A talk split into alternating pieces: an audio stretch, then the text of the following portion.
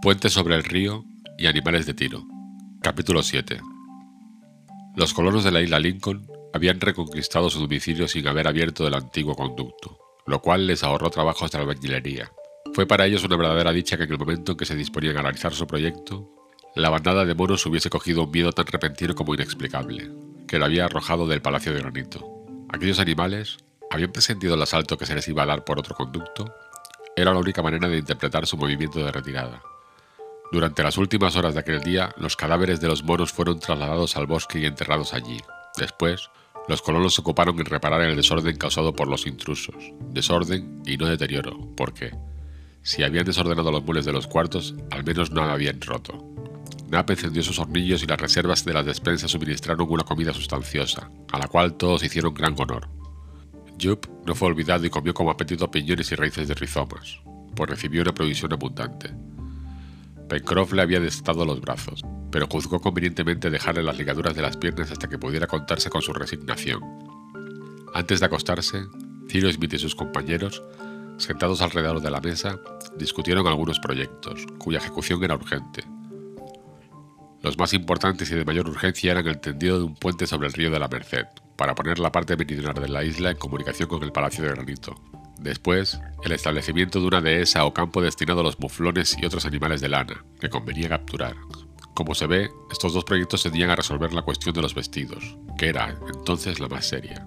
El puente facilitaría la traslación del globo, que suministraría lienzo, y el prado debía contener los animales, cuya lana proporcionaría los vestidos del invierno.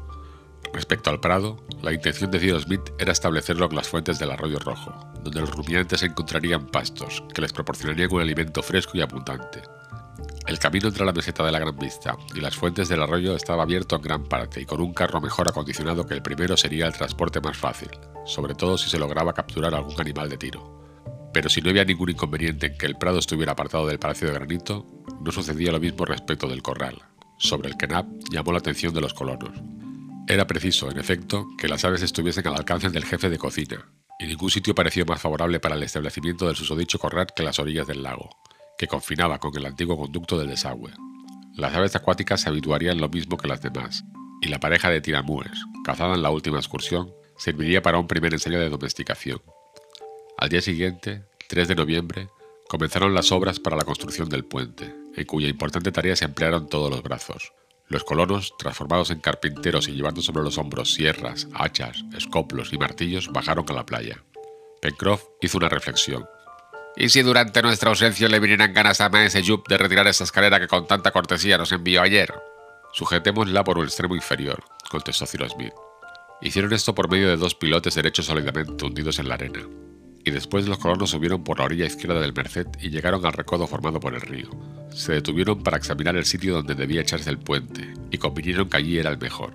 En efecto, desde aquel punto al puerto del globo, descubierto el día antes en la costa meridional, no había más que unas 30 millas y media, y sería fácil abrir entre uno y otro punto un camino por donde pudieran pasar carros, que harían las comunicaciones más fáciles entre el Palacio de Granito y el sur de la isla. Cyrus Smith comunicó a sus compañeros el proyecto que meditaba hacía algún tiempo y que era muy ventajoso y fácil de ejecutar.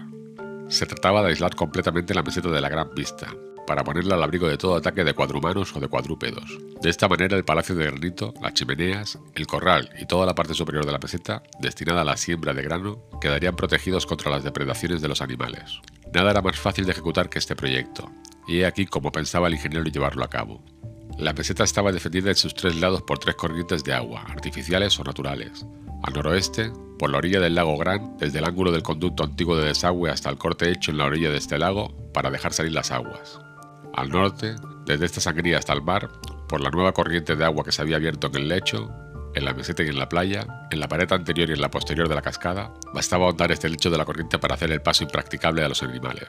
En la parte este, por el mar mismo, desde la desembocadura de dicho arroyo hasta el río de la Merced, al sur, en fin, desde esta desembocadura hasta el recodo del río donde debía establecerse el puente. Quedaba, pues, la parte occidental de la meseta comprendida entre el recodo y el ángulo sur del lago, en una distancia menor de una milla, que estaba abierta a toda invasión, pero nada más fácil que abrir un foso ancho y profundo, que podría llenarse con las aguas del lago y cuyo sobrante fuera a desaguar por una segunda cascada al lecho del río de la Merced. El nivel del lago se bajaría un poco, sin duda, por aquella nueva sangría, pero Cyrus Smith había reconocido que el caudal del arroyo Tojo era bastante grande para permitir la ejecución de su proyecto. Así, pues, añadió el ingeniero, la meseta de la Gran Vista será una verdadera isla rodeada de aguas por todas partes y no comunicada con el resto de nuestro dominio sino por el puente de la Merced. Los dos puentecillos ya establecidos en la parte anterior y en la posterior de la cascada, y otros dos que habrá que construir, el uno en el foso que me propongo abrir y el otro en la orilla izquierda del río de la Merced. Ahora bien, si hacemos el puente y estos puentecillos para que puedan levantarse a voluntad, la meseta de la Gran Vista quedará al abrigo de toda sorpresa. Cyrus Smith, para hacerse comprender mejor, había dibujado un plano de la meseta, con lo cual su proyecto quedó inmediatamente entendido. Todos lo aprobaron sin vacilar, y Pencroff, blandiendo el hacha de carpintero, exclamó: ¡El puente ante todo! Era la obra más urgente. Se eligieron varios árboles, que fueron cortados, despojados de sus ramas, cerrados en tablas y convertidos en vigas y traviesas. Aquel puente fijo en la parte que se apoyaba en la orilla derecha del río de la Merced debía ser movible en la parte que se uniese a la izquierda, de manera que pudiera levantarse por medio de contrapesos, como ciertos puentes de esclusa.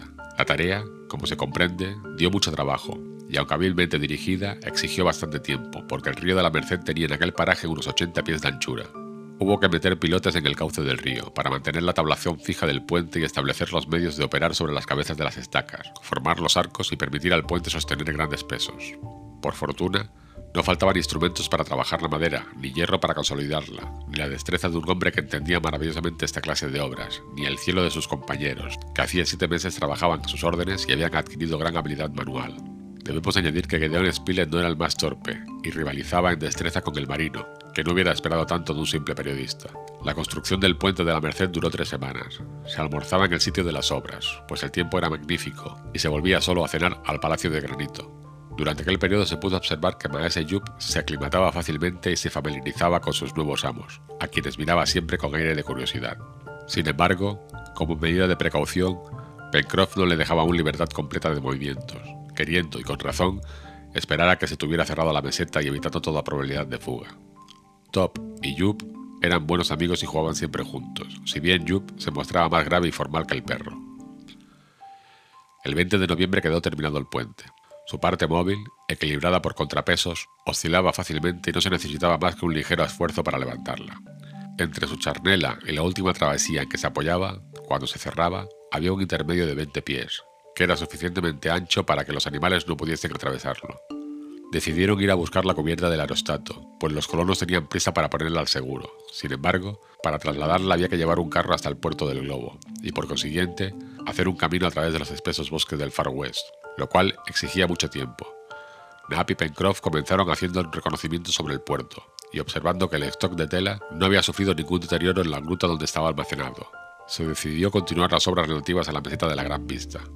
Esto, dijo Pencroff, nos permitirá establecer nuestro corral en mejores condiciones, puesto que no tendremos que temer ni la visita de las zorras ni la agresión de otros animales dañinos.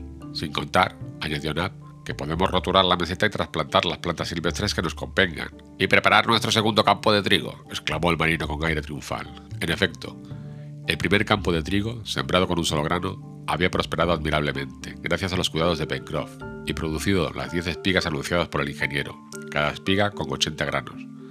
Así, pues, la colonia se encontraba poseedora de 800 granos en seis meses, lo cual prometía una doble cosecha cada año. Aquellos 800 granos, menos 50 que se reservaron por prudencia, debían ser sembrados en un nuevo campo, y con no menos cuidado que el grano único. Prepararon la cementera y la rodearon de una empalizada alta y aguda, que los cuadrúpedos difícilmente hubieran franqueado. En cuanto a los pájaros, se pusieron maniquíes espantosos y petardos chillones, debidos a la imaginación fantástica de Pencroff, que bastaron para ahuyentarlos. Depositados los 750 granos en pequeños surcos bien regulares, la naturaleza debía hacer lo demás. El 21 de noviembre, Cyrus Smith comenzó a trazar el foso que debía cerrar la meseta por el oeste, desde el ángulo sur al lago Gran hasta el recodo de la Merced. Había dos o tres pies de tierra vegetal y por debajo estaba el granito. Fue necesario, por tanto, fabricar de nuevo la nitroglicerina, que produjo su efecto acostumbrado. En menos de 15 días se abrió en el duro suelo de la meseta un foso de 12 pies de ancho y 6 de profundidad. Hicieron una nueva sangría por el mismo método en las rocas que limitaban el lago y las aguas se precipitaron en aquel nuevo lecho, formando un riachuelo, al cual se le dio el nombre de Arroyo de la Glicerina, y que vino a ser afluente del río de la Merced. Y, como había anunciado el ingeniero, bajó el nivel del lago, pero de una manera casi imperceptible. En fin, para completar el aislamiento, se ensanchó considerablemente el lecho del arroyo de la playa y se contuvieron las arenas por medio de una doble empalizada. Con la primera quincena de diciembre concluyeron definitivamente estas obras, y la meseta de la Gran Vista, es decir, una especie de pentágono irregular con un perímetro de cuatro millas, poco más o menos, rodeado de un cinturón de agua, quedó absolutamente al abrigo de toda agresión. Durante aquel mes de diciembre el calor fue muy fuerte. Sin embargo, los colonos no quisieron suspender la ejecución de sus proyectos, y como era urgente organizar el corral, comenzaron los trabajos. Es inútil decir que, desde que se cerró completamente la meseta, Maese Yup fue puesto en libertad. Ya no abandonaba a sus amos ni manifestaba deseos de escaparse. Era un animal manso, fuerte y de una agilidad sorprendente. Cuando había que subir o bajar por la escalera del Palacio de Granito, nadie podía rivalizar con él. Le emplearon los colonos en algunos trabajos. Llevaba cargas de leña y acarreaba piedras, extraídas del lecho del arroyo de la glicerina. Todavía no es un albañil, pero ya es un mico, decía, bromeando Harbert, aludiendo al apodo de mico que los albañiles de los Estados Unidos dan a sus aprendices. Jamás se había aplicado un nombre con mayor justicia. El corral ocupó un área de 200 pies cuadrados en la orilla sudeste del lago. Se le rodeó de una empalizada y construyeron diferentes cobertizos para los animales que debían poblarlo, como chozas de ramajes divididas en departamentos, que en breve estuvieron concluidos y esperando a sus huéspedes. Los primeros fueron una pareja de tinamúes, que no tardaron en dar muchos polluelos. Tuvieron después por compañeros una media docena de patos habituados a las orillas del lago, algunos pertenecían a esa especie china cuyas alas se abren en forma de abanico y que por el brillo y viveza de los colores de su plumaje rivalizan con los faisanes dorados. Pocos días después, Harbert se apoderó de una pareja de gallináceas de cola redonda, formada de largas plumas, magníficos electores que no tardaron en domesticarse. En cuanto a los pelícanos, Martín Pescador, gallinas de agua y otras muchas aves vinieron por sí mismas a habitar el corral, y toda aquella sociedad, después de algunas disputas, arrullaban, pillaban y cacareaban, acabando por entenderse y acrecentándose en una porción muy tranquilizadora para la futura alimentación de la colonia. Cyrus Smith, queriendo completar su obra, estableció un palomar en un ángulo del corral, donde puso una docena de aquellas palomas que frecuentaban las altas rocas de la meseta. Aquellas aves se habituaron fácilmente a volver todas las noches a su nueva morada y mostraron más propensión a domesticarse que las torcaces, sus congéneres, que por otra parte no se reproducen sino en estado salvaje.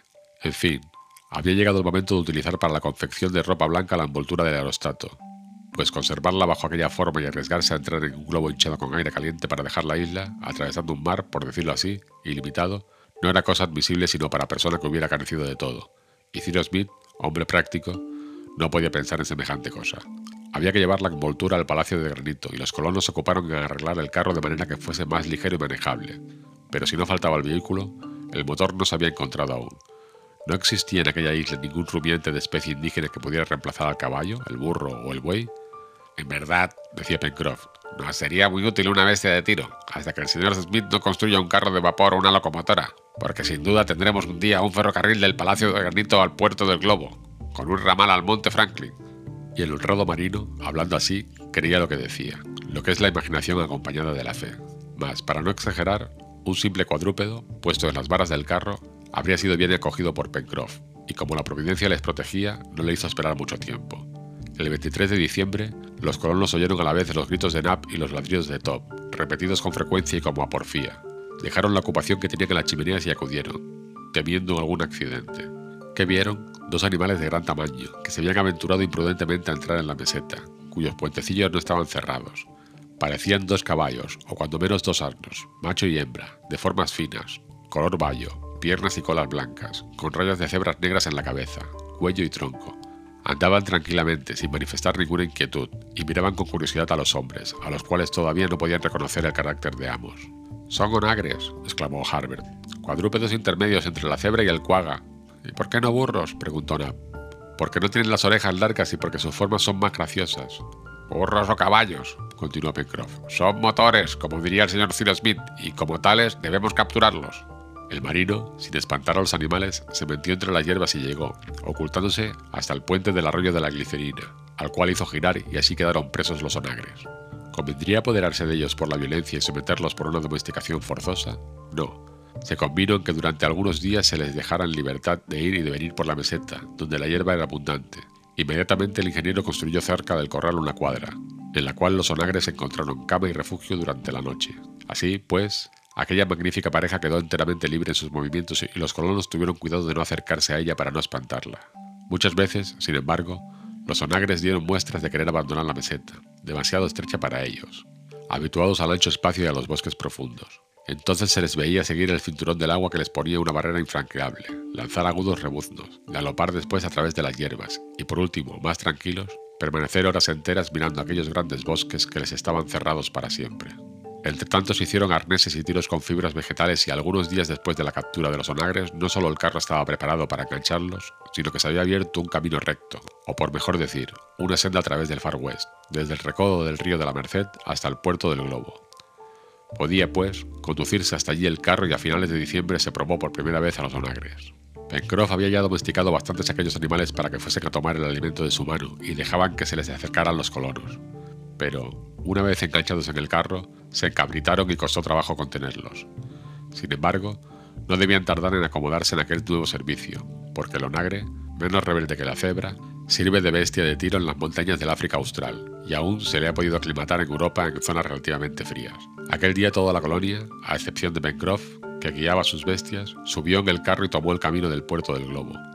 Ya se comprenderá que el franqueo fue grande e incómodo en aquel camino apenas abierto, pero el vehículo llegó sin dificultad y el mismo día se pusieron a carrear la cubierta y los diversos aparatos del aerostato. A las 8 de la noche, el carro, después de haber cruzado el puente de la Merced, bajaba por la orilla izquierda del río y se detenía en la playa. Los onagres fueron desenganchados y llevados a su cuadra, y Pencroff, antes de dormirse, lanzó un suspiro de satisfacción que hizo resonar los ecos del palacio de granito.